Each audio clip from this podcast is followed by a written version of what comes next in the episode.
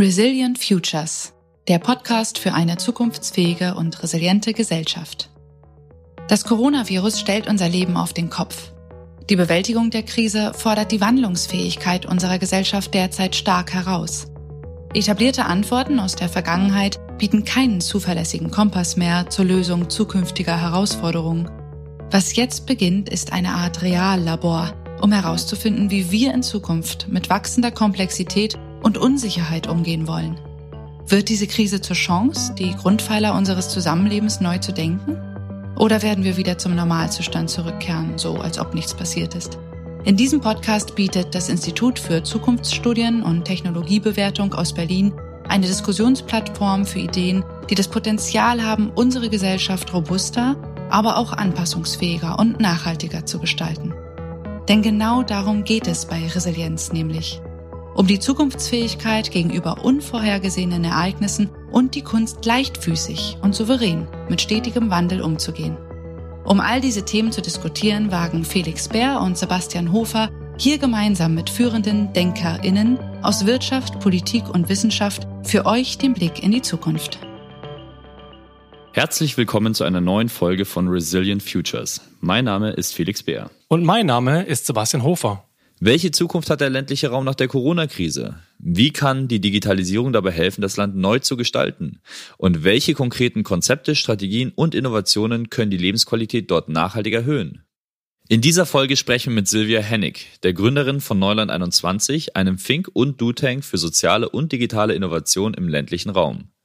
Mit Stationen in Brüssel, Boston, Berlin und Paris hat sich Silvia viele Jahre mit der Forschung und Förderung der Digitalisierung im Großstadtdschungel beschäftigt. Weil sie selbst auf dem Land groß geworden ist, hat sie jedoch beschlossen, dass die digitale Transformation nicht an unseren Stadtgrenzen Halt machen darf und ist deshalb im Jahr 2017 in ihre Brandenburger Heimat zurückgekehrt, um Neuland 21 zu gründen. Steigen wir doch direkt ein mit einer kurzen Zusammenfassung der zentralen Erkenntnisse aus unserem Gespräch. Der ländliche Raum galt oft als Verlierer von schleichenden Transformationsprozessen wie der Globalisierung, dem demografischen Wandel, der Digitalisierung oder dem Klima- und Energiewandel. Die Corona-Krise könnte jedoch zu einem Wendepunkt werden. Von Homeoffice im Grünen über unmittelbare Naherholungsmöglichkeiten bis hin zu bezahlbarem Wohnraum. Der ländliche Raum bietet nicht nur einen Rückzugsort aus der Stadt in der Pandemie, sondern auch einen Lebensraum der Zukunft. Die neue Landlust schafft wachsendes Zuzugspotenzial, gerade unter jungen Familien und Digital Natives. Ländliche Regionen, Kleinstädte und Dörfer sollten diesen Wandel jetzt offen angehen und progressiv gestalten. Silvia Hennig erklärt, wie soziale und digitale Innovationen die Lebensqualität im ländlichen Raum nachhaltig erhöhen können und wieso Digitalisierung eben nicht als Luxusprojekt missverstanden werden darf, sondern Daseinsvorsorge ist. Dabei sprechen wir vor allem, wie Wohn- und Arbeitsmodelle und Mobilitätssysteme in ländlichen Regionen nicht nur neu und effizient, sondern endlich auch nachhaltig und zukunftsfähig gestaltet werden können. Zuletzt werfen wir noch einen Blick darauf, wie mit Hilfe einer klugen Innovationspolitik die Kluft zwischen Stadt und Land geschlossen und sogar die Wechselwirkungen gestärkt werden können. Wir sprechen vor allem darüber, wie es gelingen kann, die Pioniere des digitalen Wandels aus den Städten aufs Land zu locken und diese dort besser mit kommunalen und regionalen Verwaltungen und Changemakern zu vernetzen. Das Gespräch schließt dann mit einem brennenden Plädoyer für mehr Aufbruchsstimmung und Zuversicht in der Zukunftsgestaltung der Provinz. Es lohnt sich also mal wieder bis zum Ende dabei zu bleiben. Viel Spaß bei unserem Gespräch mit Silvia Hennig. Silvia, du lebst und arbeitest ja gerade in Ruanda und lebst somit sozusagen die Kernidee von Neuland 21, remote zu leben und digital vernetzt zu arbeiten. Was hast du aus diesem eigenen persönlichen empirischen Experiment bisher gelernt? Hm, naja, die Idee von Neuland 21 ist ja vor allem, dass man vielleicht bei städtischen Arbeitgebern äh, auf dem Land äh, trotzdem leben und arbeiten kann. Ich sitze halt hier jetzt in einer anderen ähm, Großstadt, äh, halt auf einem anderen Kontinent. Auch das ist möglich, vor allem ohne Zeitverschiebung. Aber ähm, ich merke halt schon, dass äh, für, die, für die Arbeit, die wir vor Ort machen, ähm, halt manchmal auch äh, ja, die Gespräche von Angesicht zu Angesicht ganz wichtig sind. Äh, dass das vor allem auch im ländlichen Raum immer noch einfach der Modus, in dem äh, am liebsten interagiert wird. Und das, ich glaube, das können wir alle nach äh, sechs Monaten Homeoffice gut nachvollziehen, warum das an manchen Stellen so ist. Und das sind auch genau die Einschränkungen, die, äh, die ich hier halt auch habe. Aber äh, private Gründe sind halt Ursache dafür, dass ich halt so weit weg von meinem Team und äh, von meinem Wirkungsgebiet gerade bin. Aber es ist ja Gott sei Dank nur temporär. Wenn man sich deinen Lebens- und Berufsweg anschaut, hm, dann fällt auf, dass du von Brüssel, Boston, Berlin, Paris in vielen internationalen Großstädten gelebt hast. Da wirkt es fast ein bisschen überraschend, würde ich sagen, dass du mit 2017 eben Neuland 21 gegründet hast, einen Think Tank, der sich mit Lebensqualität, Digitalisierung und Innovation im ländlichen Raum beschäftigt. Wie kam es dazu? Mm, ich habe, glaube ich, trotzdem den Großteil meines äh, Lebens immer noch im ländlichen Raum verbracht. Also ich bin halt in Brandenburg äh, geboren und aufgewachsen, in so einem 500-Seelen-Ort. Und ähm, ich bin halt eigentlich erst äh, zur Mitte meines Studiums ähm, nach Berlin gezogen und ähm, ja, habe dann da eben angefangen, äh, habe da zu Ende studiert und bin dann eben nach dem, Studium, nach dem Studium halt nach äh, Brüssel gezogen und dann weiter nach Boston und irgendwann dann eben äh, aber wieder zurück, weil ich einfach Heimweh hatte. Also mich hat gerade auch im Ausland ähm, das Heimweh nach Brandenburg einfach regelmäßig gepackt und äh, es hat mir irgendwann nicht mehr gereicht, halt nur alle paar Monate zu Hause zu sein, meine Familie, meine Freunde zu sehen. Und ähm, mir hat auch einfach die Natur gefehlt. Ja? Also so, ich bin kein Großstadtkind und äh, auch nie geworden. Und ähm, ich glaube, da bin ich auch nicht die Einzige. Also es sind viele äh, Menschen in unserem Alter, glaube ich, berufsmäßig an Städte gebunden, obwohl sie eigentlich lieber woanders wohnen würden. Hm, dann lass uns doch mal direkt einsteigen in das Gespräch, denn wenn man sich die Entwicklung vor allem in den neuen Bundesländern anguckt, ähm, ergibt sich häufig das gleiche Bild. Dörfer und Kleinstädte erleben einen schleichenden Bevölkerungsschwund, die Bevölkerung altert stark und dem Sog in die Großstädte, dem vor allem die jungen Menschen folgen, scheinen ähm, ländliche Regionen bislang kaum etwas entgegensetzen zu können. Dieser Trend wird sich gemäß einer viel zitierten UN-Studie aller Wahrscheinlichkeit auch nach weiter fortsetzen, denn diese besagt ja, dass im Jahr 2050 70 Prozent der Weltbevölkerung in Ballungsräumen leben werden. Und ein interessanter historischer Vergleich zeigt auch, dass Deutschland selbst in Sachen Urbanisierung an der Spitze dieses Trends steht. Denn im Jahr 1871 lebten noch 74 Prozent in Dörfern mit weniger als 2000 Einwohnern. Und heute sind es nur noch 6 Prozent. Also Frage Nummer eins an dich wäre, was ist deine Erklärung für diese Entwicklung?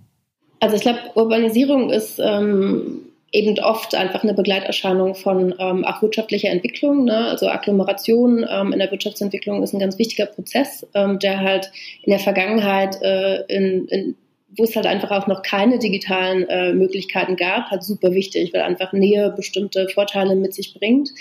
Ähm, und das sieht man, also ich meine, Ruanda, wo ich jetzt gerade sitze, ist auch so ein Land, da sind die Zahlen äh, hier noch so ähnlich, wie sie beispielsweise 1871 in Deutschland waren. Ähm, und da ist äh, Urbanisierung ein erklärtes Ziel der Politik, einfach weil ähm, die, äh, ja, die wirtschaftlichen Möglichkeiten in Städten ähm, für, die, für die Menschen größer sind. Und da ist Urbanisierung auch eine gute Sache. Ähm, aber ich glaube, die, die Frage, die sich halt stellt, ist, ähm, wie, wie lange kann es weitergehen, ohne dass, ähm, ohne dass es negative Effekte hat, äh, sowohl für die Menschen, die im ländlichen Raum verbleiben, weil sie dort vielleicht wichtige Aufgaben ähm, übernehmen oder auch wichtige Berufe ausführen, die halt fürs Gesamtsystem wichtig sind, ähm, aber auch Nachteile in den Städten entstehen, die äh, in hohen Mieten oder auch ähm, überlasteten Kapazitäten der Verwaltung ähm, oder auch einfach in weniger Lebensqualität sich am Ende niederschlagen. Und ähm, ich glaube, es gibt so ein, am Ende finde ich, sollte das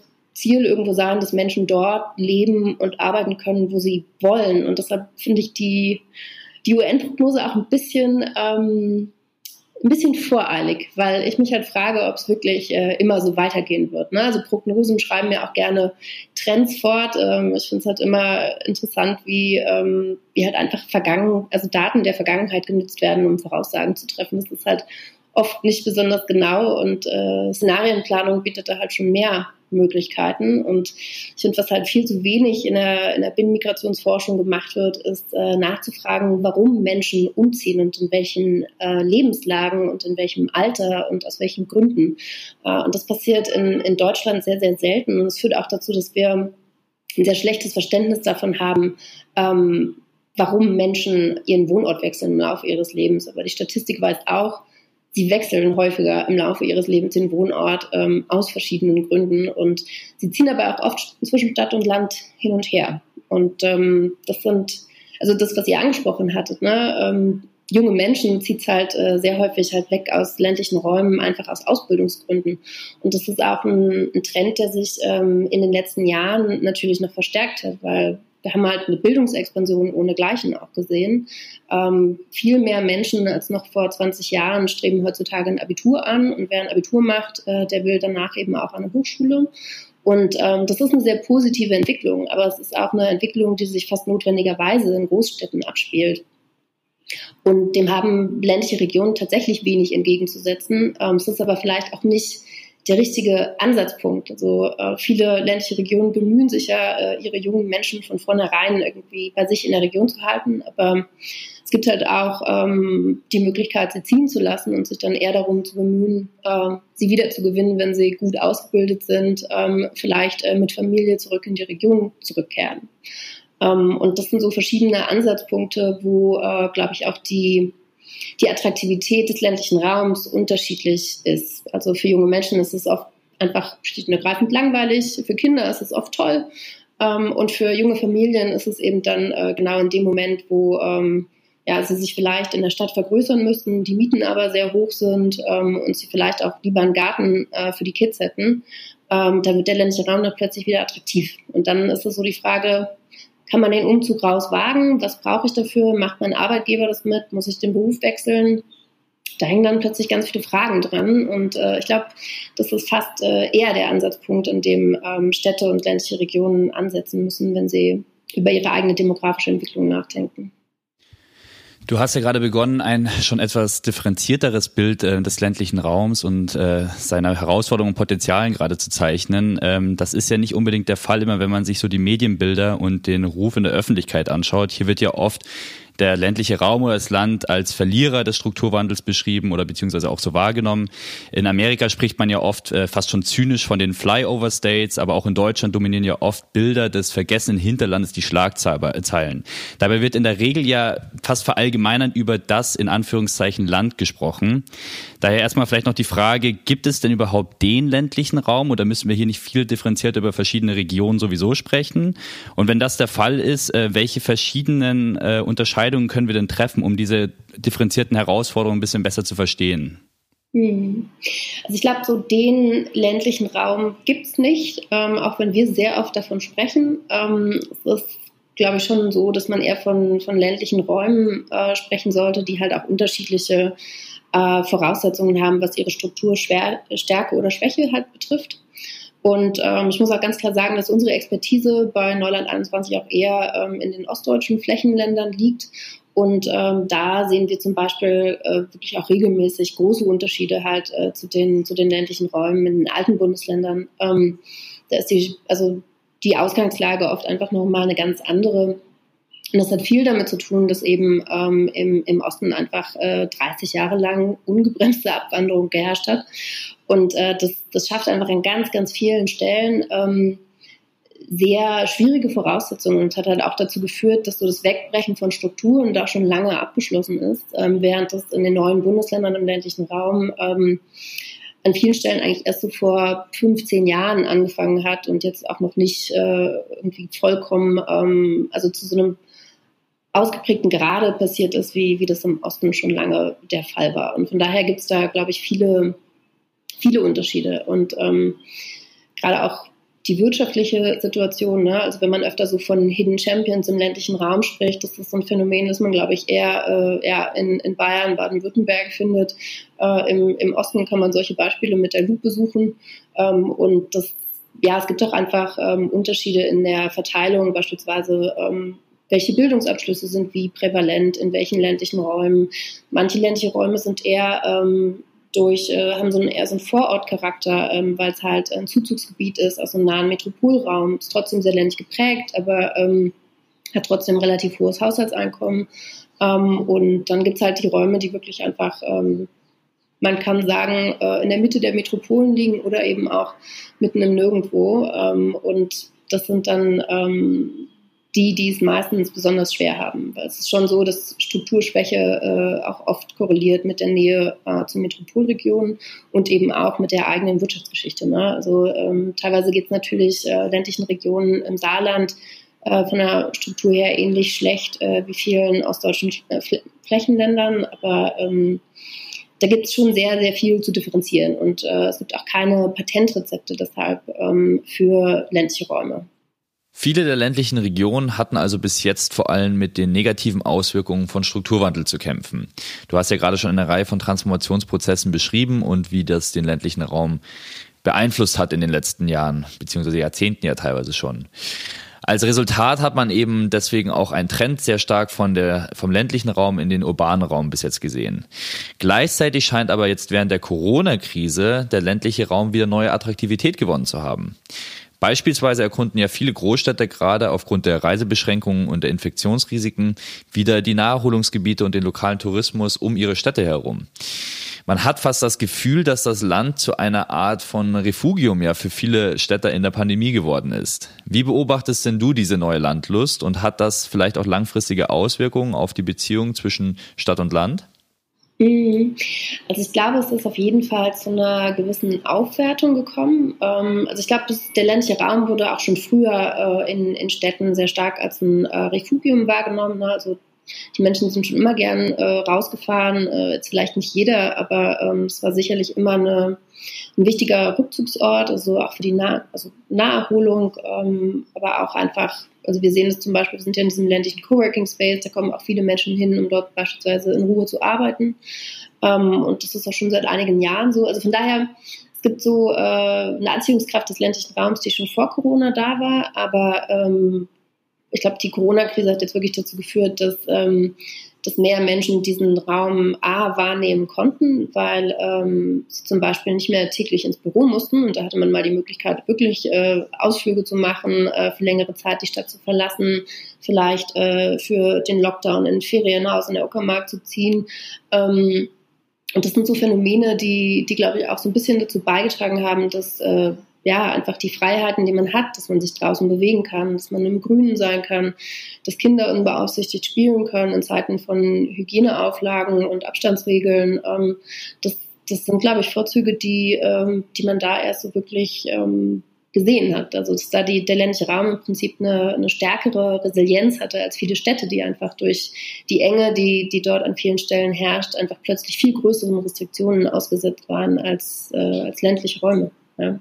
Jetzt habt ihr eine, eine Umfrage gemacht ähm, im Rahmen von den, dem veränderten Arbeitsverhalten eben ähm, in Richtung Homeoffice und mobiles Arbeiten, was natürlich ein wesentliches Element ist. Und man könnte ja auch sagen, dass Corona in dem Zusammenhang Digitalisierungsschub ähm, und Schub hin zu ähm, dezentralerem ähm, und digital ermöglichtem Arbeiten mit sich gebracht hat. Gibt es dort Erkenntnisse? Gibt es dort irgendwelche Insights, ähm, überraschende Antworten, die du mit uns teilen kannst? Ich glaube, die Antworten sind gar nicht so überraschend. Also wir haben die äh, Umfrage ist erst vor ein paar Tagen äh, online gegangen, von daher haben wir jetzt noch nicht äh, wahnsinnig viele Antworten, aber die Antworten reichen aus, um, um erste ähm, ja, ähm, Resultate zu sehen. Also es ist auch so, dass im ländlichen Raum plötzlich äh, mehr Menschen als vorher digital arbeiten und eben auch äh, im März ins Homeoffice gegangen sind. Ähm, und ähm, es gibt allerdings auch einen harten Kern an Menschen, die in Sektoren arbeiten, die, äh, die dieses Homeoffice halt nicht ermöglichen. Ähm, in der Regel gibt es halt solche Berufe, werden eben auch stärker im ländlichen Raum ausgeübt. Und ähm, die pendeln nach wie vor täglich zur Arbeit zum Beispiel. Ja, also auch ähm, das hat sich gehalten. Also es gibt diese äh, diese Parallelität immer noch von Arbeitswelten, ähm, was total nachvollziehbar ist. Ähm, was wir aber auch sehen, ist, dass die Menschen, die äh, mit Corona ins Homeoffice geschickt wurden, ähm, das halt sehr äh, gut bisher ähm, finden. Also die bewerten das alles sehr positiv, sehen da sehr, sehr viele Vorteile ähm, und eigentlich so gut wie keine Nachteile. Ähm, einige fühlen sich so ein bisschen ähm, allein und manchmal das Gefühl, sie vermissen halt den Austausch und ähm, was wir halt mit äh, der Umfrage auch machen wollen, ist eine Art Bedarfserhebung, wie man eben äh, dieses Remote-Arbeiten im ländlichen Raum vielleicht noch anders gestalten kann. Ja? Also dass eben äh, die Menschen nicht nur ähm, zum Arbeiten äh, im heimischen Arbeitszimmer oder am Küchentisch verurteilt werden, sondern vielleicht auch zu schauen, ähm, machen Coworking-Angebote Sinn oder ähm, sollte es vielleicht sowas wie ähm, dörfliche Gemeinschaftsbüros geben. Ähm, das ist so ein bisschen unser ähm, Sinn und Zweck äh, dieser Umfrage. Also wir wollen schauen, welche Angebote brauchen die vielleicht in der veränderten Situation. Aber man sieht auf jeden Fall, dass sie sehr happy sind mit dem, was jetzt passiert ist und es auch gerne danach beibehalten wollen, sogar in demselben Umfang, wie sie es jetzt schon nutzen.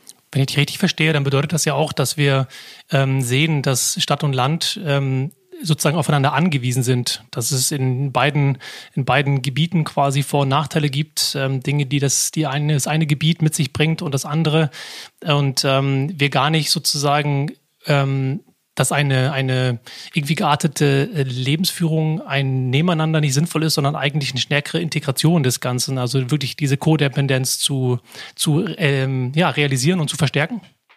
Ja, also was wir halt ähm, auch schon länger sehen, ist halt, dass ähm, sowohl der, der ländliche Raum als auch halt äh, die, die Städte, die, ähm, die halt darin liegen, halt aufeinander angewiesen sind. Ne? Es gibt halt immer äh, einen, einen gewissen ähm, städtischen Raum, dann gibt es oft irgendwo so einen Speckgürtel und dann gibt es den weiteren, das weitere Einzugsgebiet. Und ähm, was uns eigentlich schon immer ein, ein, Anliegen war, ist, dass man ähm, über diese äh, Zusammenhänge stärker nachdenkt. Ähm, also das ist ähm, extrem wichtig für die, für die Menschen, die auf dem Land leben, weil für die einfach ganz viele Versorgungsangebote in diesen Städten liegen. Ähm, und also wir haben schon die Hochschulstandorte angesprochen. Ne? Es sind wichtige Bildungsangebote dort vorhanden, die halt nicht in der Fläche äh, verfügbar gemacht werden können. Kulturzentren sind diese Städte für die Menschen. Es ist sicherlich auch so, dass dort ähm, Spezialdienste, wie zum Beispiel so gesundheitliche Versorgungsangebote, die halt in Provinzkrankenhäusern nicht angeboten werden, aber eben auch und vor allem Städte sind halt Arbeitsorte für die Menschen. Und das führt halt am Ende des Tages dazu, dass, ähm, dass viele Menschen, die auf dem Land leben, halt einfach sehr regelmäßig in diese Städte fahren. Und ähm, das ist was, äh, was Städte oft nicht mitdenken, wenn sie für sich planen. Ne? Dass sie halt an vielen Stellen eben auch einfach eine Versorgungsfunktion für ein sehr weites ländliches Gebiet um sich herum haben. Und äh, das Problem ist auch oft, dass äh, Städte natürlich in ihren Stadtgrenzen denken, ähm, was ganz klar ist, weil das sind die Verwaltungseinheiten. Aber äh, es bräuchte eigentlich eine viel stärkere Integration der, ähm, der Entwicklungsplanung halt zwischen äh, solchen äh, gerade Metropolstädten und äh, den, den Bundesländern drumherum. Und ähm, das ist halt nicht nur für die Menschen im ländlichen Raum wichtig, sondern ich glaube auch für ähm, die Städte selbst, weil die natürlich auch ähm, gewisse äh, Vorteile, äh, ich sag mal, im ländlichen Raum finden, die sie halt in Städten nicht haben. Also Corona hat es wie durch so ein Brennglas ja auch gezeigt. Ne? Ähm, und das sind äh, genau die Vorzüge, die viele Städter suchen, die aber, äh, ich glaube, viele Menschen im ländlichen Raum noch gar nicht so als ähm, vielleicht auch als Angebote an die Stadt wahrnehmen. Das heißt, die werden auch oft nicht äh, besonders gut vermarktet. Also wer schon mal versucht hat, äh, von Brandenburg aus irgendwie ein Airbnb in Brandenburg zu finden für ein Wochenende, der äh, stellt erschreckt fest, dass das Angebot sehr, sehr dünn ist und da auch sehr wenig Verständnis dafür da ist, wie man vielleicht so ein nettes Wochenende auf dem Land verbringen möchte. Das sind eher so, ich glaube, Wohnungen für ja, reisende Monteure. Ähm, aber also das ist so nur ein Beispiel, um zu zeigen, dass da noch viel Luft nach oben ist und auch so ähm, Fragestellungen wie, äh, wie können Menschen in, in Städten halt mehr regional konsumieren. Ne? Also vielen, ähm, vielen Menschen auf dem Land, die Produkte herstellen oder äh, landwirtschaftliche Produkte ähm, vielleicht auch äh, an, an städtisches Publikum bringen wollen, ist, ist gar nicht so klar, äh, wie da eigentlich gerade die Präferenzen sich entwickeln und auch ähm, was vielleicht geeignete Vertriebskanäle dafür wären. Und äh, da ist einfach noch sehr viel Platz für ein besseres Zusammenbringen von Angebot und Nachfrage. Ähm, ja, und das Heil, ich glaube, vieler urbaner Hipster liegt halt irgendwie in der Uckermark scheinbar. Wenn ich dich also richtig verstehe, könnte der ländliche Raum fast unerwartet als Gewinner der Corona-Krise hervorgehen, denn es ergeben sich ja ganz viele neue Potenziale anscheinend, hier die alten Stadt- und Land-Gegensätze und Grenzen ja neu zu denken und vielleicht eben auch aufzulösen. Und genau hier braucht es wahrscheinlich neue Lösungsansätze und äh, damit beschäftigt ihr euch ja natürlich auch bei Neuland 21, denn bei euch steht ja das Thema soziale und digitale Innovation im ländlichen Raum im Mittelpunkt. Daher wäre die nächste Frage so ein bisschen, ähm, welche Konzepte braucht es denn nun, um einen Zukunft zukunftsfähigen und nachhaltigen ländlichen Raum zu gestalten? Mhm. Also ich glaube, die ähm, eine der wichtigsten Innovationen, die Corona halt gebracht hat, ist wirklich diese, äh, diese Umkehr ähm, oder auch diese Abkehr von der Präsenzkultur. Ähm, also dass Menschen jetzt wirklich in der Lage sind, digital zu arbeiten und eben auch häufiger von zu Hause zu arbeiten. Das, das ist einfach ein echter Gamechanger auch für, für ländliche Räume, weil es führt einfach dazu, ähm, dass man ähm, seine, seine Wohnortpräferenz viel stärker eigentlich danach ausrichten kann, wo man gerne leben würde, statt danach, wo man arbeiten muss. Und äh, das hat natürlich gleichzeitig auch riesige Chancen, halt ähm, für ländliche Regionen äh, Zuzug für sich äh, zu gewinnen. Und das ist oft die Grundvoraussetzung dafür, dass die, die Versorgung vor Ort halt ähm, wirtschaftlich tragfähig ist, dass man die in einem gewissen Umfang auch wirklich bereitstellen kann. Und ähm, von daher ist allein dieser, ähm, ich sag mal, dieses Zuzugspotenzial, das, durch digitale Arbeiten entsteht, ist schon mal die erste und wichtigste ähm, Innovation, glaube ich, die aus dieser Krise für den ländlichen Raum entstehen könnte. Es muss aber auch gestaltet werden. Ne? Also wir merken, dass ähm, so dieses äh, also sowohl das, das Arbeiten im ländlichen Raum alleine vor sich hin im Homeoffice ist natürlich ähm, kein äh, Allheilmittel und vielleicht auch nicht die schönste Form der Arbeit. Äh, von daher sind da sowohl Arbeitnehmer als auch ähm, wirklich Arbeitgeber gefragt, wie, wie kann man sowas gestalten. Ähm, und da braucht es, glaube ich, neue Konzepte, auch um zum Beispiel so hybrides Arbeiten, also nur ein paar Tage im Büro sein im Monat, ähm, und ansonsten ähm, vielleicht flexibel arbeiten, also mal im Homeoffice, vielleicht aber auch mal in so einem Dorfgemeinschaftsbüro. Ne? Das sind so, äh, glaube ich, Konzepte, die, ähm, die es in Zukunft vielleicht brauchen wird.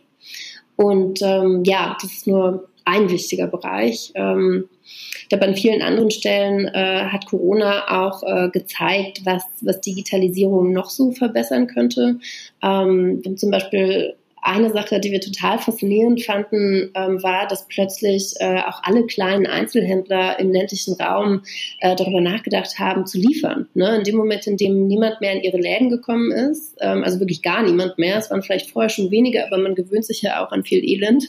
Ähm, als, als gar keiner mehr kam, waren viele eben gezwungen zu handeln. Da ist zum Beispiel in ganz vielen ländlichen Regionen und Kleinstädten sind so Plattformen entstanden, auf denen alle liefernden Einzelhändler der Region aufgeführt wurden. Und wir waren erst total positiv überrascht und haben uns das angeschaut und äh, gedacht, wow, endlich äh, gibt es so äh, E-Commerce-Plattformen für Regionen. Und dann haben wir aber näher hingeschaut und festgestellt, äh, ja, ähm, also online bestellen kann man da natürlich nichts und ähm, es liefert auch jeder für sich allein und äh, das ist halt auch genau, äh, ich sag mal, die, die Begrenzung, die solche ähm, Ad-Hoc-Konzepte dann halt haben. Und was wir aber gern äh, machen würden, ist zum Beispiel diese Sensibilisierung, die jetzt stattgefunden hat für, äh, für so Online-Handelsmöglichkeiten, eben auch zu nutzen, um ähm, wirklich tragfähige regionale Lieferplattformen zu entwickeln. Ne? Äh, das macht halt kein Händler alleine, die haben halt schon ein Geschäftsmodell. Logistik äh, gehört da meist nicht dazu.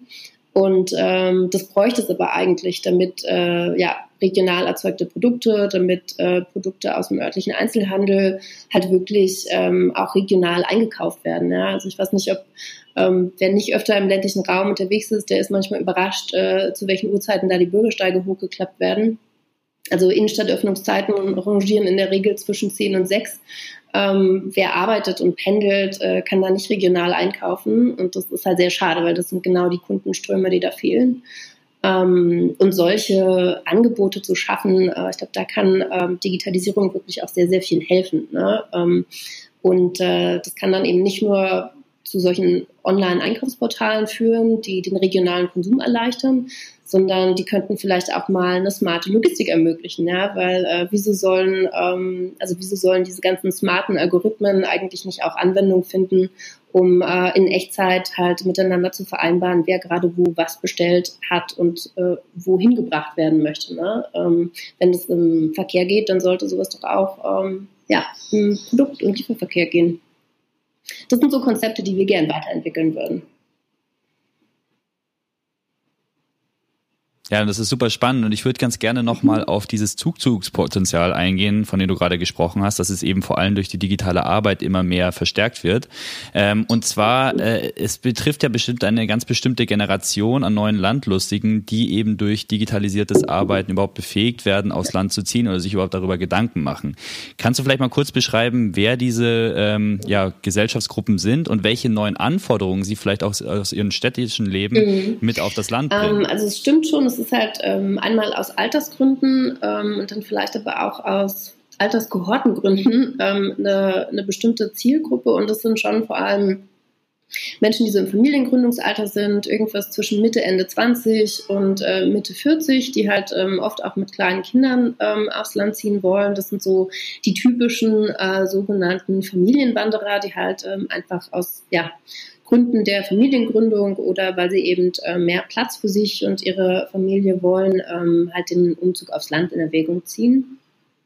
Und äh, ich sag mal, in dieser Altersgruppe, äh, die fällt ungefähr zusammen auch mit dieser Generation, die äh, in der Bildungsexpansion halt sehr stark gewachsen ist. Ne? Also viele von denen haben halt einen Hochschulabschluss, viele von denen sind sehr gut ausgebildet.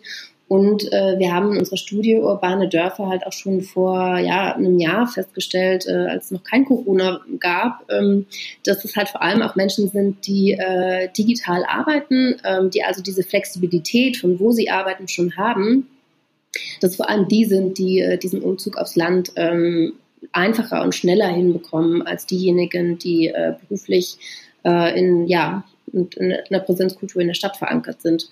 Ähm, und das ist halt genau ähm, der, der Trend, der da jetzt halt äh, wächst. Ne? Weil ähm, früher waren es, glaube ich, ähm, 11 Prozent ähm, die überhaupt im Homeoffice gearbeitet haben in Deutschland, 11 Prozent der Arbeitnehmerinnen und Arbeitnehmer. Ähm, jetzt äh, das Potenzial wurde aber schon damals auf äh, rund 40 Prozent äh, eigentlich geschätzt und äh, in akademischen Berufen sogar auf 70. Ähm, und das ist, glaube ich, das sind ungefähr die äh, Größen, die man äh, sich halt anschauen kann. Ne? Also diese Menschen können digital arbeiten. Das ist die Art von beruflichem Pendelverkehr, die entweder innerstädtisch oder halt zwischen den Regionen ein, äh, werden könnte und die eben auch dazu beitragen könnte, dass viele derjenigen, die in akademischen Berufen in Städten arbeiten und aber eigentlich gern woanders leben würden, vielleicht auch den Schritt raus wagen. Ja.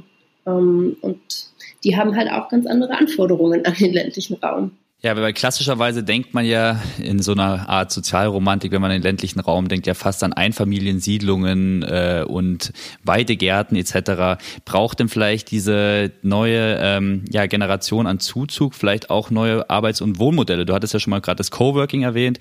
Ihr arbeitet ja interessanterweise selber auch in einem Coworking Space. Vielleicht kannst du uns noch mal kurz berichten, was es da für interessante Entwicklungen gibt und wie auch deine eigene Erfahrung vielleicht ist, in so einem Coworking Space zu arbeiten. Mhm. Ähm, also was wir äh, halt bei den Wohnpräferenzen halt sagen müssen, also es gibt halt diese innovativen Wohnprojekte, die wir auch in den urbanen Dörfern untersucht haben, also diesen Trend, dass Menschen, äh, die halt von der Stadt aufs Land ziehen, halt nicht alleine rausziehen wollten. Ja, das ist ja ein total nachvollziehbarer Impuls zu sagen, oh Gott, äh, ich habe Angst vor der sozialen Isolation, was soll ich denn da äh, in diesem Einfamilienhaus, äh, Reihenhaus, Endhälfte mit Garten, äh, wenn alle meine Freunde weiterhin in Berlin sitzen. Und äh, es ist genau diese Angst, die diese Wohnprojekte halt äh, ja, sehr erfolgreich überwinden, weil sie halt einfach sagen, okay, ihr könnt ähm, euer, euer soziales Umfeld im Prinzip mitnehmen. Äh, wir ziehen da in Gruppen raus von mehreren Familien mit Kindern und äh, wir wohnen dann da gemeinschaftlich, können uns gemeinsam unterstützen, können Gemeinschaftsorte schaffen und äh, haben vielleicht auch zusammen viel mehr Kraft, um, um diesen neuen Wohnort für uns selbst auch zu gestalten. Und das ist auf jeden Fall ein Phänomen, das, ähm, das es gibt, das auch äh, wächst ähm, und das halt auch für, für die regionale Entwicklung sehr spannend ist, weil diese Projekte tatsächlich sehr viel sehr viel Kraft und Energie und auch Know-how mitbringen, um vor Ort neue Angebote entstehen zu lassen. Ja? Also die gründen dann schnell mal selber eine Kita, statt ähm, irgendwie darauf zu warten, dass äh, halt eine entsteht. Und äh, das sind Effekte, von denen, von denen können ländliche Regionen halt sehr stark profitieren. Aber ähm, ist es schon auch immer noch im Großen und Ganzen eine gewisse Nischenentwicklung, ähm, weil äh, ich glaube, die, die starke Präferenz ist schon immer noch äh, das Haus mit Garten. Und äh, da ist es einfach äh, die, die wesentlich günstigere äh, Variante, äh, sowas eben an äh, die Dorfrandlage anzubauen. Und äh, genau so wird halt gerade auch entwickelt. Ähm, und da muss man, glaube ich, jetzt im ländlichen Raum, wenn, wenn da wirklich Zuzug kommt, sehr stark darauf achten, ähm, dass die Art und Weise, wie, äh, wie man neue Wohnräume schafft, eben diesen dörflichen Charakter, der, äh, ich sag mal, den Charme dieses Landlebens, für den die Leute kommen, ähm, halt nicht, äh, nicht zerstört wird. Ähm, und da haben die Dörfer sehr viel, sehr viel in der Hand, was, was auch wirklich aktiv gestaltet werden will. Ich glaube, das ist äh, eine ganz wichtige Sache. Ja, und die Frage stellt sich wahrscheinlich auch nochmal aus Perspektive der Nachhaltigkeit, denn äh, das Haus mit Garten ist ja auch aus ökologischer Sicht nicht besonders effizient, führt zu mehr Zersiedlung in der Regel, großen Ressourcenaufwand, Flächenversiegelung. Also auch aus Sicht der Nachhaltigkeit kommen ja neue Anforderungen an das Wohnen und Arbeiten im ländlichen Raum auf im Endeffekt. Aber ich glaube, ähm, also Gemeinden sind halt ganz oft vor der Herausforderung, dass sie diese, äh, dieses Problem halt für sich alleine lösen müssen. Ne? Und das ist halt ein bisschen gemein, weil es gibt einfach äh, Dörfer, die dürfen wachsen und die dürfen Bauflächen ausweisen und die machen das auch, weil die Nachfrage da ist. Ähm, es gibt aber auch äh, Dörfer, die sind so ein bisschen abgelegener, ja, und die sind dann nach äh, Landesentwicklungsplanung, dürfen die zum Beispiel gar keine Bauflächen mehr ausweisen. Ähm, die sind aber auch insgesamt dann oft äh, schlecht zu erreichen und äh, die sind dann auch diejenigen, die beispielsweise unter Leerständen leiden, die sie einfach nicht losbekommen. Und äh, das sind, glaube ich, so Effekte, die ähm, da braucht es auch ganzheitliche Lösungen. Das kann man nicht auf die Kommunen alleine ähm, abwälzen und da muss, glaube ich, auch die Landesentwicklungsplanung äh, neue Wege gehen, weil ähm, es ist an sich genug Raum da. Und das ist ja genau der, das Argument zu sagen, es, sollte, sollten keine neuen Flächen mehr versiegelt werden. Gleichzeitig ähm, ist es aber ungleich schwerer, ähm, irgendwie ein altes Bauernhaus äh, aus, von der Jahrhundertwende irgendwie zu sanieren, statt sich ja eine Villa Toskana halt äh, ans Dorfrandgebiet im Speckgürtel zu pappen. Und das ist halt, äh, sag ich mal, das sind so Entwicklungen, die sind auch hausgemacht.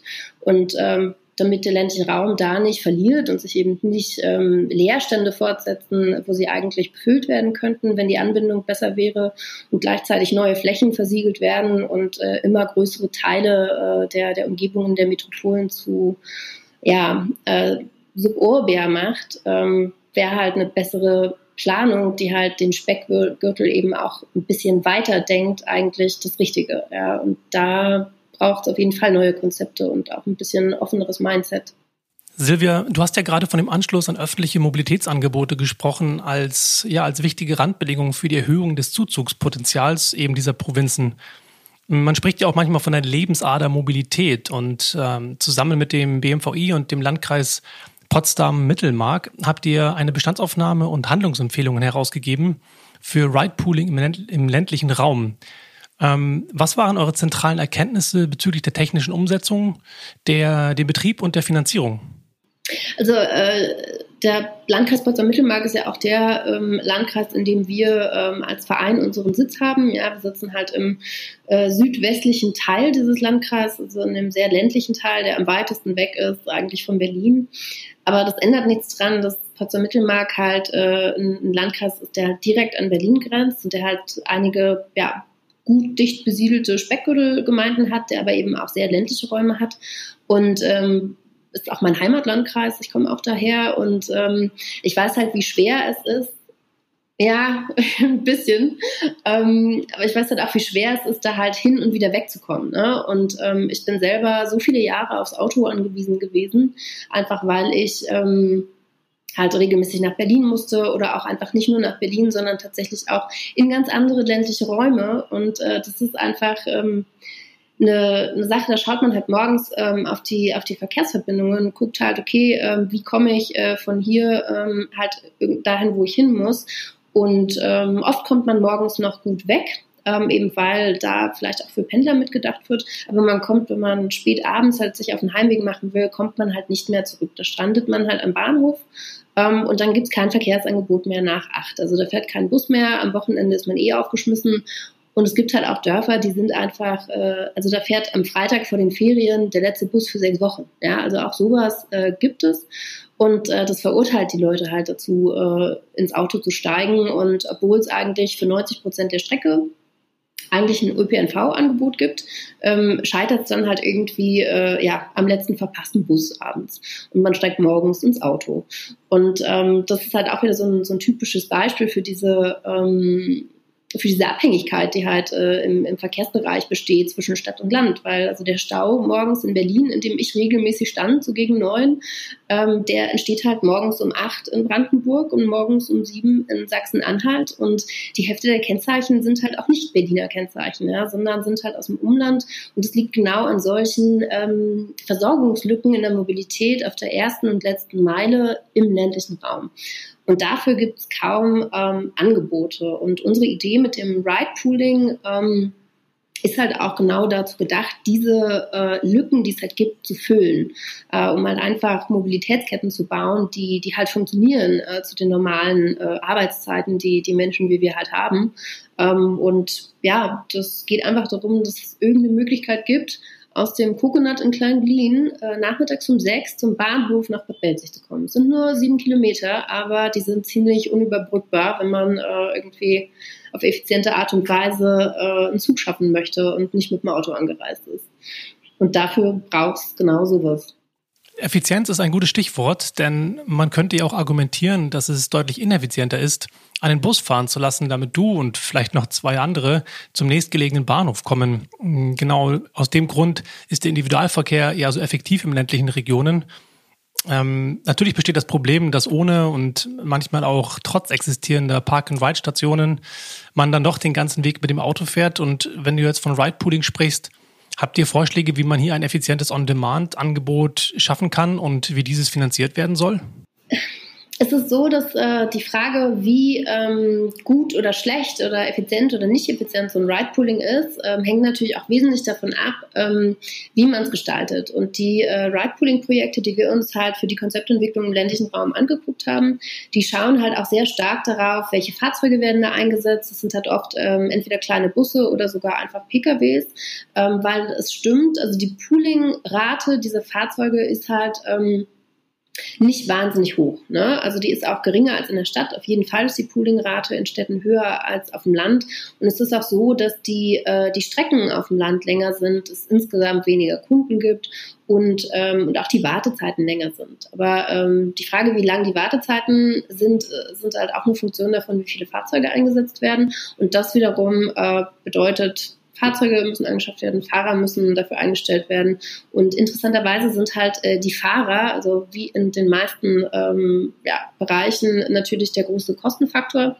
Ähm, das ist auch nicht schlimm. Es führt nur dazu, ähm, dass es da halt echte Limitationen gibt, weil äh, also kaum ein ländlicher ÖPNV, der nicht einen Mangel an Fahrern hätte. Das führt noch äh, dazu, dass äh, ja, die Kosten dann auch weiter steigen. Und da ist halt einfach die große Frage, äh, wer trägt diese Kosten? Ähm, also wir haben festgestellt, dass es im Vergleich ähm, äh, nicht wirklich viel teurer ist als ein Linienbusangebot auf derselben Strecke. Ähm, es ist nur so, dass ähm, das Angebot gleichzeitig wahnsinnig viel besser ist. Ne? Weil es natürlich, äh, man muss halt nicht zwei Stunden warten, bis der Bus kommt. Oder man muss nicht am Tag vorher dem Rufbus Bescheid sagen, dass man am nächsten Tag halt irgendwie von A nach B möchte. Und das sind genau die, ähm, die, die positiven Effekte, die es hat bei einem eigentlich, äh, je nachdem, wie man es ausrichtet, ähnlichen Preisverhältnis äh, zum normalen Linienverkehr. Und, ähm, und was man halt einspart, ist halt die Autofahrt auf den anderen 90 Prozent der Arbeitsstrecke, die man vielleicht zurücklegt. Und das ist, glaube ich, genau der Anreiz, wieso man über diese Sachen anders nachdenken sollte, als nur, ähm, indem man auf die Kosten innerhalb der Kommune schaut. Auf jeden Fall. Ein weiteres spannendes Projekt ähm, ist ja die, sind ja die, die smarten Landregionen, die auch in, dem, in demselben Landkreis, ähm, also das Förderprojekt von dem BMEL, ähm, bei dem es darum geht, eine Mobilitätsplattform aufzubauen, eben um äh, Mobilitätsangebote im Sinne der Mobility as a Service ähm, auch für eben diesen Landkreis ähm, anzuknüpfen. Und dort wird relativ breitschultrig ähm, davon gesprochen, ähm, sämtliche geteilten Mobilitätsangebote, die man sonst so im urbanen Raum kennt, auch dort zu vernetzen. Und ähm, ich wage mal die Hypothese, dass das ja in Berlin selbst noch nicht so richtig gut funktioniert. Ähm, die Idee von verknüpfter, individueller, geteilter oder eben auch ähm, Massenmobilität wie soll das dann ausgerechnet in einem ländlichen Raum funktionieren, wo wir gerade ja gesprochen haben, dass eigentlich die Zersiedelung und die, die Pooling-Faktoren und so weiter nicht groß genug sind, um sowas dann effizient zu gestalten? Mm.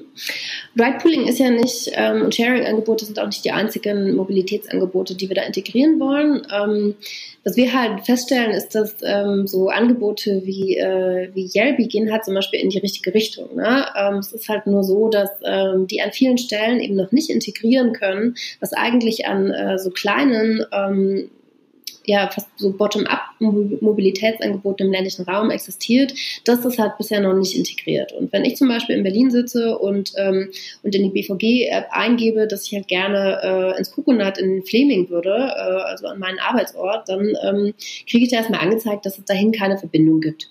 Und äh, auf äh, das ist tatsächlich auch dasselbe, wenn ich es auf Google eingebe. Also es ist, äh, man, wir kriegen ganz oft Anfragen, wie komme ich denn um Gottes Willen zu euch? Und dann ähm, schaut man halt äh, schon mal auf die VBB-App, da ist dann immerhin der Bürgerbus äh, schon aufgeführt, den man rufen kann, wenn man ankommt. Und ähm, wenn man dann äh, mit dem äh, sozusagen mit dem Zug ankommt, stellt man auch fest, ah, am Bahnhof gibt es auch einen Fahrradverleih.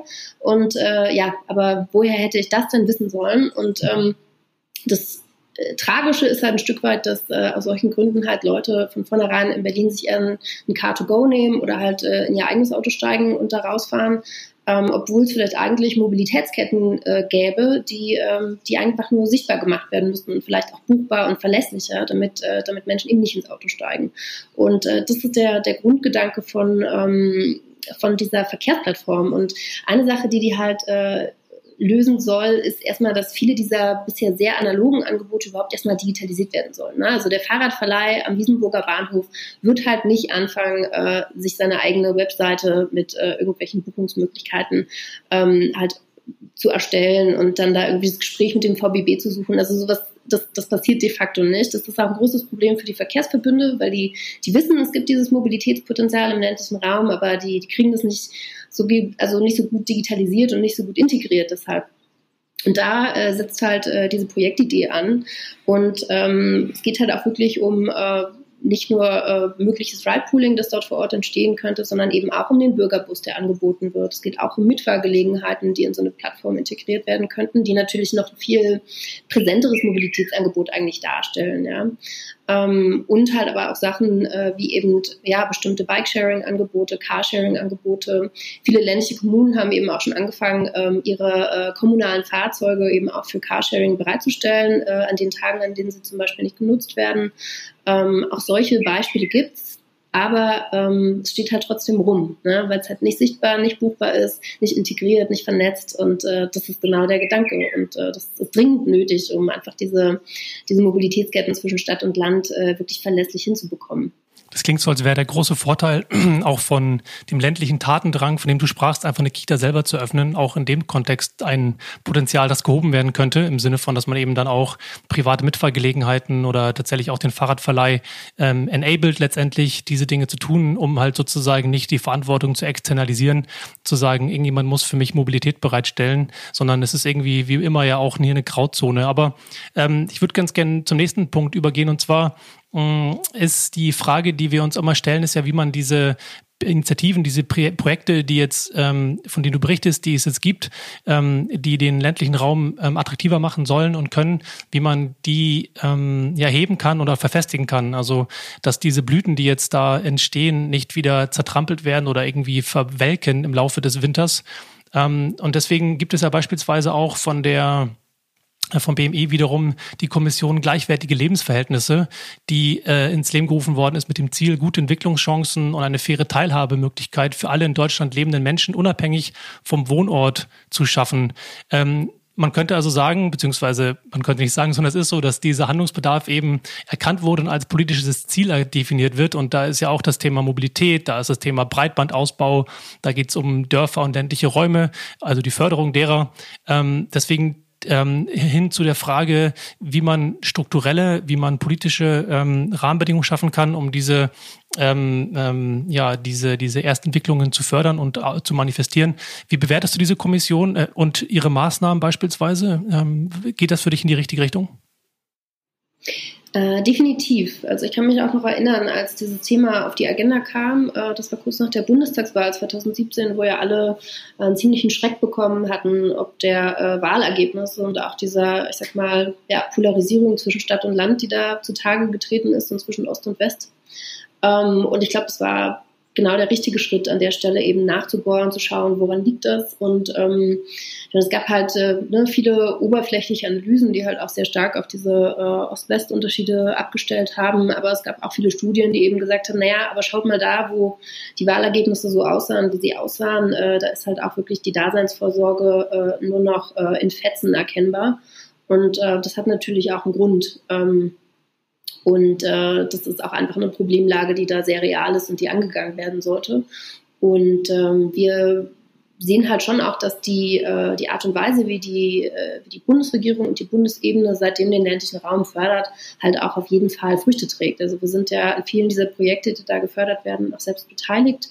Ähm, aber wir stellen eben auch fest, dass, äh, dass es noch äh, durchaus Lücken gibt in der, ähm, in der Art und Weise, wie gefördert wird, ähm, die die vielleicht auch, also gerade dieser Fokus auf Modellprojekte macht eben oft auch ähm, eine gewisse Projektlogik, die dann dazu führt, dass äh, Kommunen darüber nachdenken, äh, was könnte man dann mal ausprobieren und dann äh, fangen sie damit an ähm, und steigen in ein Modellprojekt ein. Ähm, das wird dann fröhlich gefördert, äh, oft nicht ganz so gut und äh, systematisch evaluiert und am Ende äh, ist aus dem, was eigentlich als Leuchtturm gedacht war, eben dann doch wieder nur ein weiteres Modellprojekt geworden, ähm, und was leidet, ist halt sehr oft der, der Wissenstransfer zwischen den Kommunen und eben auch ähm, die Skalierungsbedingungen, ne? weil was halt sehr häufig passiert in den äh, Projekten, in denen wir auch äh, beteiligt sind, ist es einfach, ähm, es sind keine kommerziellen Akteure integriert, die beispielsweise so eine Innovation skalieren könnten. Ja? Ähm, und es braucht halt ganz oft äh, eigentlich ähm, Unternehmen, die äh, bestimmte Innovationen, die entwickelt werden, dann eben auch vertreiben. Also auch wenn die Software, die beispielsweise entwickelt wird, Open Source wird, äh, heißt es noch lange nicht, dass jemand sich darum kümmert, dass das äh, weiter vertrieben, weiter verbreitet, weiterentwickelt wird.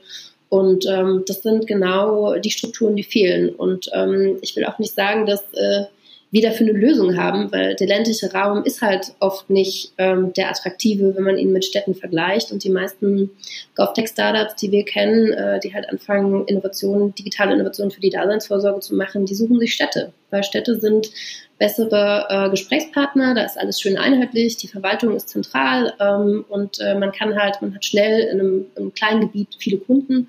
Und der ländliche Raum ist halt einfach der schwierigere äh, Raum, wenn es um den Rollout von Innovationen geht, weil man muss mit jeder Gemeinde einzeln reden, es gibt tausend Stolpersteine und äh, Skalierung braucht halt äh, jemanden, der, der sie treibt. Und ähm, da fehlen gerade Akteure. Und ähm, Wissenstransfer kann da, glaube ich, nur ähm, bedingt helfen, weil dafür haben die meisten ländlichen Kommunen oft gar keine Zeit.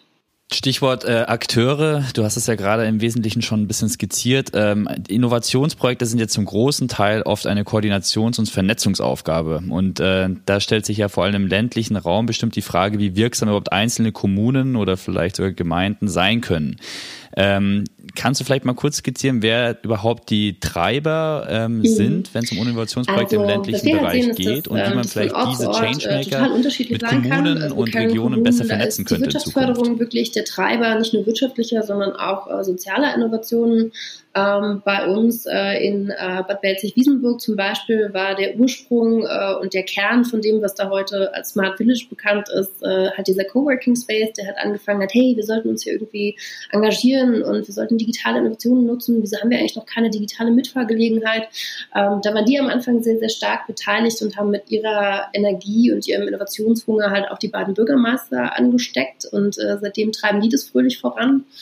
Und äh, das hat zum Beispiel sehr gut geklappt. Da ist inzwischen so ein richtiges ähm, Innovationsökosystem entstanden. Aber wir kennen zum Beispiel auch äh, Kommunen, in denen äh, sind Hochschulen Treiber von solchen Innovationen oder ähm, auch einfach engagierte Zivilgesellschaften, ein engagiertes eine engagierte Gemeinde, die angefangen hat, sich mit digitalen Innovationen zu beschäftigen, ähm, Fördermittel einzuwerben und einfach losgelaufen ist. Also das kann man nicht über einen Kamm scheren und das ist auch gut so, weil es einfach auch zeigt, ähm, wie viel Potenzial also an all diesen Orten schlummert. Das heißt einfach, dass jeder anfangen kann, äh, Digitalisierung vor Ort mitzugestalten. Und das ist, glaube ich, eine ganz, ganz wichtige Botschaft, dass das nicht immer von oben kommen muss, sondern dass das auch von unten kommen kann. Und ähm, für die, ja, also Vernetzung ist halt äh, eine Sache, die an der jeder interessiert ist, die aber halt ganz oft einfach eine Kapazitätsfrage ist. Und auch viele dieser äh, Kommunen, die halt ähm, inzwischen zu solchen Leuchtturmgemeinden äh, und Städten in Deutschland geworden sind, ähm, wir sehen halt, dass die dann ständig eben auch angefragt werden für Veranstaltungen oder auch für, äh, für Pressearbeit. Ähm, und die haben dort aber diesen, diesen einen Menschen, der vielleicht Digitalisierungsbeauftragte ist. Manchmal machen die das auch ehrenamtlich und die haben natürlich einfach begrenzte Kapazitäten, um dieses Wissen, was sie haben, zu teilen. Und ähm, was wir einfach sehen, ist, dass, ähm, dass es einfach mehr Kapazitäten für diese Frage im ländlichen Raum braucht. Also Digitalisierungsprojekte sind dort immer noch absolute Luxusprojekte, auch wenn sie die Daseinsvorsorge betreffen. Das ist einfach keine kommunale Aufgabe in dem Sinne an vielen Stellen. Und ähm, das ist auch der Grund, wieso ganz viele ländliche Kommunen und auch sonst Städte ähm, Digitalisierung erstmal als Verwaltungsdigitalisierung verstehen. Ja, aber es ist, muss es eigentlich viel größer gedacht werden. Und dafür fehlen aber die Personen, dafür fehlt das Know-how und es haben alle Interesse an, ähm, an Informationen und Vernetzung, aber es hat eigentlich keiner die Zeit dafür. Und deshalb glaube ich tatsächlich, dass mehr Mittel für die Kommunen für genau diese Aufgabe eigentlich der, die beste Voraussetzung dafür sind, dass, dass so ein Wissenstransfer zu, zustande kommt, weil er, er scheitert nicht am fehlenden Willen, er scheitert an, an der fehlenden Zeit. Ja, äh, ein wichtiges Thema äh, in Bezug auf den Wissenstransfer ist natürlich auch, dass eine gewisse, und du hast es ja auch schon erwähnt, kritische Masse braucht an Akteuren aus Digital- und Kreativwirtschaft, äh, die sich aber bis jetzt ja vor allem in den Großstädten konzentrieren. Ähm, eine Statistik vom Berlin-Institut zeigt zum Beispiel, dass fast jeder zweite digitale Beruf aus den, in den 20 größten Städten in Deutschland angesiedelt ist. Dabei entsteht wahrscheinlich in Großstädten so eine Art Netzwerkeffekt, ähm, da es einfach immer mehr technologische Hubs, Bildungsmöglichkeiten, Möglichkeiten, Kapital und so weiter gibt, entsteht eine Art Sogwirkung, dass auch immer neue Firmen eher sich in großen Städten als im ländlichen Raum ansiedeln. Wie kann man denn diesen Trend vielleicht stärker dezentralisieren? Es braucht ja wahrscheinlich, um auch Innovationen im ländlichen Raum voranzutreiben, die Pioniere vor Ort auch. Ich stelle jetzt mal eine Gegenthese auf. Vielleicht ist es auch kein Sog, vielleicht ist es eher so eine Art Stickiness, ähm, weil äh, die natürlich ganz oft in diesen, ähm, in diesen Städten entstehen. Ne? Also so viele dieser Digitalberufe sind Wissensberufe, ähm, viele wissensbasierte Startups zum Beispiel entstehen aus Hochschulen, die sind halt in Städten und, ähm, und viele Kreativberufe äh, leben auch einfach von der Freiberuflerszene beispielsweise äh, in, in solchen Städten. Ja? Ähm, die arbeiten dort in Coworking Spaces, dort sind ihre Kunden. Ähm, das, äh, das sind sicherlich ganz wichtige also Faktoren, die dazu führen, dass, ähm, dass da eine gewisse ein Cluster-Effekt einfach entsteht. Ähm, aber ähm, es sind tatsächlich auch Kreative und Kreativberufe und Digitalarbeiter, die dann eben öfter diese, äh, ja, diese Raumpioniere sind, die halt äh, den Weg in den ländlichen Raum gehen, weil sie es können. Und das hat dann wiederum viel mit ähm, der Möglichkeit, digital zu arbeiten zu tun und auch damit, dass ähm, man oft wenn man kreativ arbeitet, äh, auf der Suche nach Platz ist und dafür äh, häufig nicht besonders viel Geld ausgeben möchte. Und vor dem Hintergrund sind eigentlich diese, diese Kreativen, die gar nicht so selten auch den ländlichen Raum für sich entdecken, ähm, halt eine super wichtige Speerspitze für das, was in, in Städten immer despektierlich Gentrifizierung genannt wird. Äh, aber der ländliche Raum kann ja an vielen Stellen ähm, die, die Effekte, ähm, also die positiven Effekte von Gentrifizierung durchaus noch gebrauchen. Ob es jetzt das Befüllen von Leerständen ist oder äh, das Anheben von äh, Haushaltsdurchschnittseinkommen. Ähm, und das sind äh, ja, ich glaube, das sind ähm, Effekte, wo ländliche Regionen eigentlich noch sehr äh, gezielt versuchen können, genau solche Personengruppen auch erfolgreich anzuwerben. Und da gibt es auch spannende äh, Projekte, ne, die, die durchaus auch äh, skalierbar sind. Also ähm, beispielsweise der Initiator vom, vom Kodorf oder auch vom Summer of Pioneers, Frederik Fischer, ist auch bei uns Vereinsmitglied. Ähm, der hat zum Beispiel sehr sinnvolle Konzepte dafür entwickelt, wie man solche Menschen ähm, entweder auf Probe oder auch dauerhaft für den ländlichen Raum begeistern kann. Also man kann sich da mal so Sachen anschauen wie den Summer of Pioneers in Wittenberge, der ist sehr gut online dokumentiert, oder auch äh, das Kodorf Wiesenburg, ähm, ähm, was jetzt auch alles in Serie gegangen ist, noch in anderen Bundesländern. Also das sind sehr schöne Beispiele dafür, wie man eigentlich solche Innovationen übertragen kann. Aber Kodorf und Summer of Pioneers sind halt auch Beispiele dafür, wie äh, es einen Akteur gibt, der sich wirklich bemüht, es zu skalieren. Und das sind, ähm, ich glaube, das sind Effekte, da müssen Kommunen von wissen und es muss eben gleichzeitig diese Akteure geben, die die Lust haben, das eben auch in die Fläche zu bringen. Jetzt ähm, hast du ja sozusagen meine letzte Frage, um das Gespräch auch zum Ende zu bringen, schon eingeleitet. Vielen Dank dafür. Und zwar eben die Frage, wie man so ein Rebranding, so ein neues Narrativ erschaffen kann, eben um den, den ländlichen Raum, das Arbeiten, das Leben dort attraktiver zu machen. Ähm, wir haben in unserem letzten, in der letzten Folge mit Otto Schama gesprochen und er sagte oder er verfolgt auch diese These Energy follows attention. Also die, ähm, in dem Moment, wo du so, ein, so einen Ort schaffst und den irgendwie neu erzählst und attraktiver machst, ähm, schaffst du natürlich auch vielleicht die Stickiness, von der du sprichst, ähm, in ähm, dezentrale Orte mit zu über, über ähm, ja, mit zu übertragen. Und deswegen noch die Frage, vielleicht anknüpfen an das, was du schon gesagt hast, ob du noch weitere Ideen oder Beispiele hast aus den genannten ähm, ja, ähm, Best Practice Beispielen, anhand derer man lernen kann, wie man den ländlichen Raum attraktiver gestalten kann im Sinne eines neuen Marketings? Ja, also ich glaube, was super wichtig ist, ist, dass äh, Kommunen anfangen, äh, zivilgesellschaftliche Akteure einzubinden, äh, die ihnen dieses Marketing abnehmen können. Und das hat äh, Wittenberge, glaube ich, äh, total krass gemerkt mit diesem Summer of Pioneers. Die sind halt in der New York Times gelandet und äh, in allen möglichen internationalen äh, und nationalen äh, Presseoutlets. Und also die hatten da, glaube ich, äh, wahrscheinlich, ohne dass sie dafür einen Cent bezahlt haben, ähm, eine eine Kampagne so im Wert von 150.000 Euro wahrscheinlich. Ja? Also es ist echt Wahnsinn, was das an Öffentlichkeitsarbeit für, für diese Stadt äh, gemacht hat, die so auf halbem Weg zwischen Hamburg und Berlin liegt oder auch am weitesten von beiden weg. Ähm, und das hat äh, echte Effekte gehabt. Und solche ähm, Akteure gibt es schon auch, äh, die, die sich eben dafür engagieren, dass so ein Branding äh, von, von ländlichen Orten, eben auch als äh, Rebranding von Innovationsorten oder auch von ähm, von Entfaltungsräumen, ähm, die sowas auch mit vorantreiben. Ne? Also wir haben zum Beispiel das äh, Netzwerk ähm, Kreativorte Brandenburg, das jetzt so langsam zum Netzwerk Zukunftsorte avanciert und die äh, glauben zum Beispiel ganz stark daran, dass es halt solche, ähm, solche Orte braucht im ländlichen Raum, die diese Cluster-Effekte überhaupt erstmal erzeugen und ähm, die sind auch sehr stark dann eingebunden eben in äh, solche, also in Aktivitäten, um darauf aufmerksam zu machen. Ähm, die haben auch einen direkten Kontakt zu den Zielgruppen. Das müssen dann die Gemeinden äh, nicht unbedingt selber schaffen. Ähm, und ich glaube, solche Partner äh, braucht man, ne? die halt einerseits Visionen für diese Leerstände mitbringen, für den ländlichen Raum mit all seinen Flächen und Potenzialen und Vorzügen und die gleichzeitig aber immer noch diese Anbindung ähm, an die Städte haben und auch an die Zielgruppe, die dort vielleicht sitzt. Und ich glaube, das wäre auch äh, so ein bisschen der, der Appell da an die, an die ländlichen Gemeinden und auch an die ähm, Bewohner der ländlichen Gemeinden, ähm, keine Angst zu haben vor den städtischen Zuzüglern. Das ist ähm, eine Frage, die uns sehr oft gestellt wird, was das dann eigentlich ähm, mit den sozialen Beziehungen vor Ort macht, wenn dann da jetzt äh, irgendwie sich die ganzen äh, Berliner oder Hamburger oder Münchner äh, auf dem Land niederlassen. Aber ähm, de facto ähm, sind das ganz oft äh, Innovationsträger und die bringen äh, einen neuen Blick auf ländliche Potenziale mit, den Alteingesessenen so in der Form oft nicht haben.